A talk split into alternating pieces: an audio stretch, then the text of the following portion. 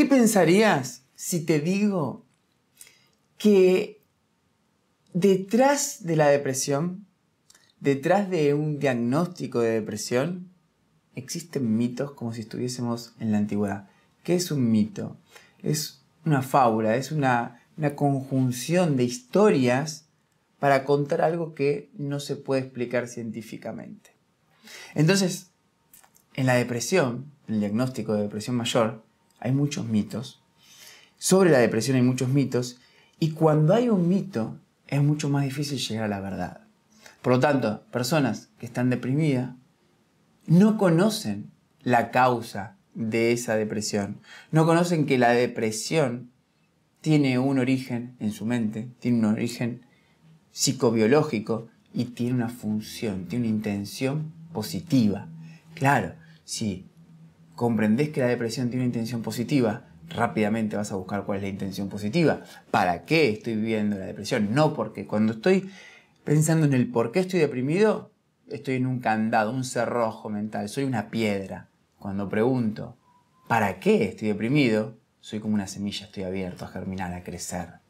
Y si yo entiendo que mi biología me está colaborando para entender algo que no estoy entendiendo de la vida, de mí, de las relaciones, puedo cambiar esa causa y salir de la depresión. Y te voy a enseñar los cinco mitos más grandes que hay sobre la depresión para que aprendas a biodescodificarte, autobiodescodificarte la depresión.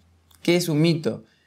El mito, la palabra mito, proviene del griego, de mitos, que significa historia o relato. Te están contando una historia sobre la depresión, te están contando un relato, pero la depresión, así como la vemos, el trastorno mayor, no puede aplicar para todas las personas, para todas las personas es distinto. Entonces, como decía Jung, el zapato que le ajusta un hombre, le aprieta otro. No hay receta para la vida que funcione en todos los casos.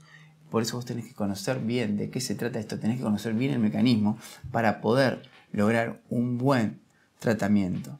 Y ahora el mito número uno más grande que hay sobre la depresión, que es el trastorno depresivo mayor.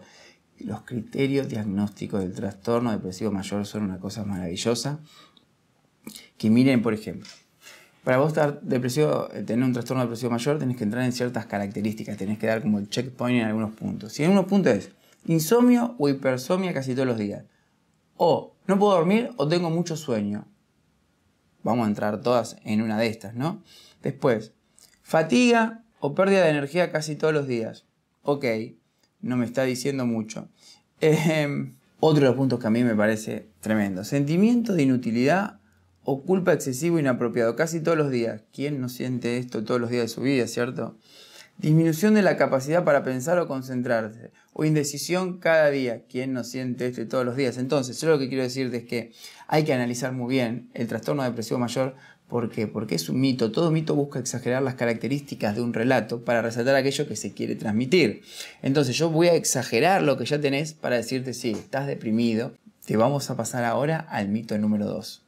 Mito número 2. Una vez que una persona cae en depresión no termina de salir nunca. Falso, completamente falso. Esto es uno de los mitos más comunes, pero no es cierto. Este mito es el que más escuché durante todos mis años como terapeuta y como acompañante en biodescodificación y se trata de una creencia limitante, sostenida, en una falsa percepción de la vida. Las creencias que nosotros hacemos son etiquetas, entonces es muy peligroso ponerte esta etiqueta, porque yo conozco muchas personas que estuvieron depresivas y salieron de la depresión. No es verdad, pero claro, al tener pensamientos de incapacidad, uno empieza a creer que no va a poder salir nunca de ese estado, que es muy difícil, pero en realidad no es muy difícil, es distinto a cómo venimos pensando. El mito número 3 te dice, las personas que tienen depresión son idiotas y no se dan cuenta de todo lo bueno que tiene la vida. Si se dieran cuenta no estarían deprimidos. Este mito es tremendo, ¿no? Porque viene un amigo y te dice, bueno, pero ¿cómo vas a estar deprimido? Sos estúpido, mirá todo lo que tenés en la vida, mirá la casa, el auto, la mujer, la espiritualidad, va, va, va, todo lo que tenés en tu vida, que has construido, tu empresa, tu negocio, tu fundación. Entonces, no es verdad que una persona que entra en depresión no sale nunca. Es un mito. Como el mito número 4 que dice, si estás deprimido es porque sos mentalmente débil. A ver, las personas más creativas y poderosas de este planeta siempre, siempre, siempre, siempre han tenido depresión, han tenido angustia, han tenido alegría. La tristeza no es exclusiva de las personas débiles o de aquellas personas que tienen fortaleza. La tristeza es una energía del ser humano. Incluso Nietzsche estuvo deprimido años y años y años.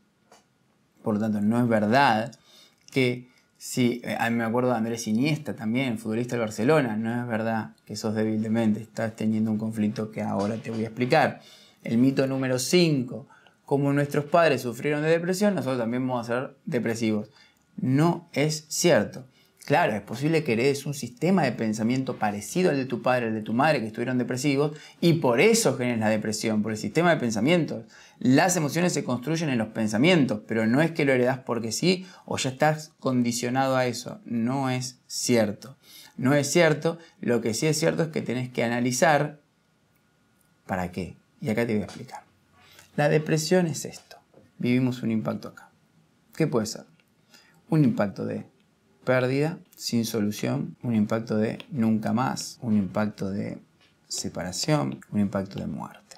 Cuando vivimos estos impactos, no lo aceptamos. El problema es la no aceptación. Y no lo acepto, y no lo acepto, y no lo acepto, y estoy en estrés, y en estrés, y en estrés. La biología sabe que este impacto, si no cambiamos ese estrés, va a destruir al cuerpo. Por lo tanto, lo que empieza a suceder es la depresión. O, como se conoce en neurociencias, congelamiento del cerebro. Entonces la función positiva de la depresión es volverte más meditativo para encontrar un nuevo punto de vista. Como nadie te enseña que tenés que buscar un nuevo punto de vista, te pasas tomando fármacos, te pasas culpándote, te pasas resignándote, te pasas pensando que no servís, te pasas que estás pensando que estás condenado, te pensás que las personas que entran en depresión no salen nunca más, te pensás que esto es por culpa de algún familia que ya estuvo deprimido, te pensás que eh, el trastorno depresivo mayor tiene la verdad absoluta y empezás a pensar un montón de cosas, entonces no buscas un nuevo punto de vista. Las personas que encuentran un nuevo punto de vista sobre este impacto, sobre esta pérdida, sobre este nunca más, por esta separación, esta muerte, cambian y vuelven a la homeostasis. El libro Cómo biodescodificar la depresión y la ansiedad te va a enseñar cómo encontrar un nuevo punto de vista para liberarte de esa pegatina que es la depresión vas a poder cambiar tu forma de pensar, vas a poder cambiar tu forma de sentir, van a cambiar tus conductas, vas a empezar a sentirte libre de esa mochila de depresión y vas a ver que todo fue un mito y que todo fue una solución que buscó tu biología, un impacto. No lo supiste cómo trascender, cómo aceptar, cómo asumir, cómo vivir, te congelaste, capaz seguís congelado, y ahora la biodescodificación viene a descongelarte, cambiando tu forma de pensar, cambiando tu interpretación del hecho. Para salir de la depresión, tenés que cambiar tus significados.